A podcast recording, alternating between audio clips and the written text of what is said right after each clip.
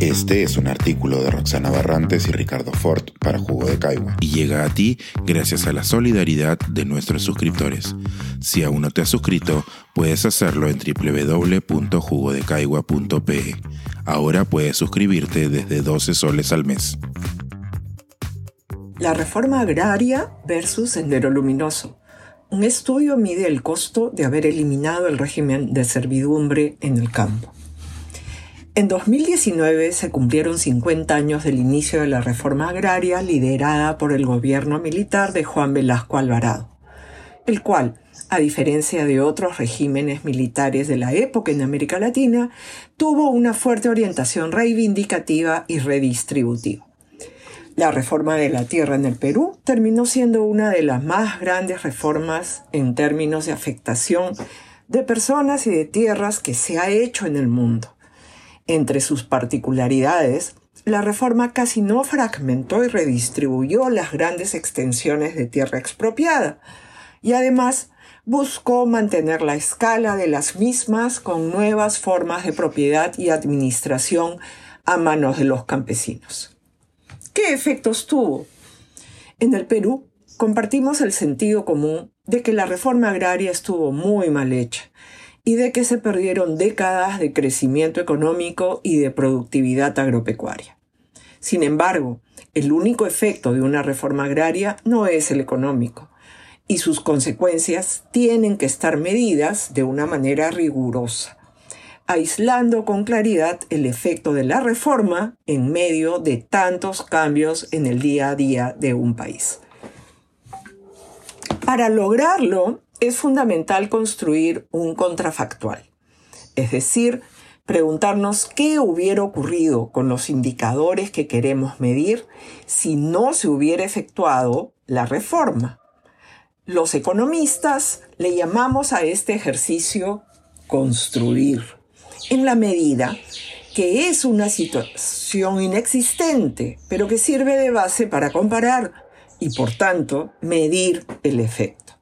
Se trata de responder a la pregunta de cuánto se hubiera alcanzado versus qué fue lo que realmente se alcanzó.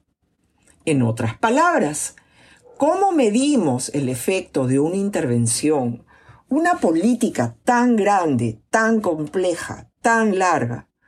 Si encontrar un contrafactual en general es complicado, lo es más con un proceso que tiene connotaciones históricas y que tiene efectos sociales, económicos y políticos de todo tipo, y que además se dio en casi todas las zonas rurales del país.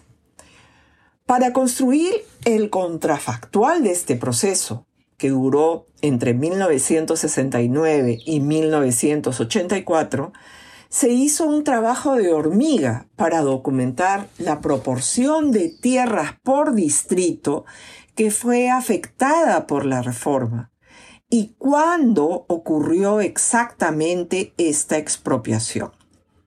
Era clave llegar al nivel de distrito, porque de esta manera se puede relacionar la afectación con otros indicadores de fuente censal sobre salud, educación, migración y otras variables, así como con cualquier fuente de datos que contenga información a ese nivel.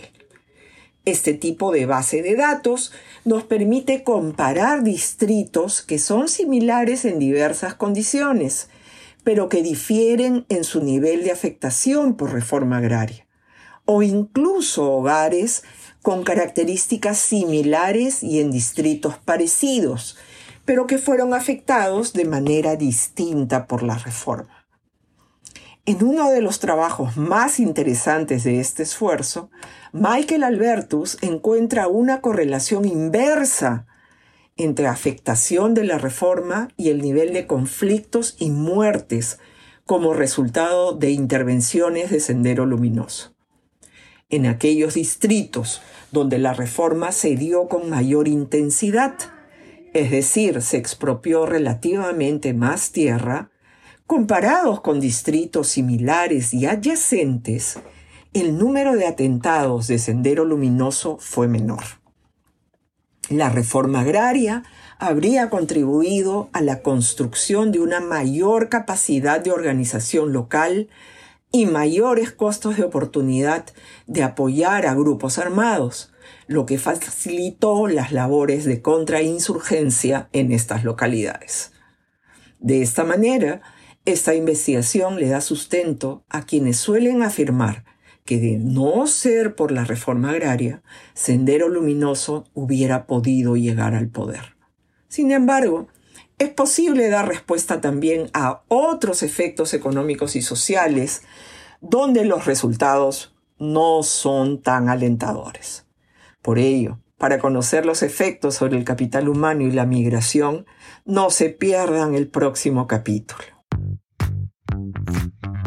Pensar, escribir, editar, grabar, coordinar, publicar y promover este y todos nuestros artículos en este podcast cuesta y nosotros los entregamos sin cobrar.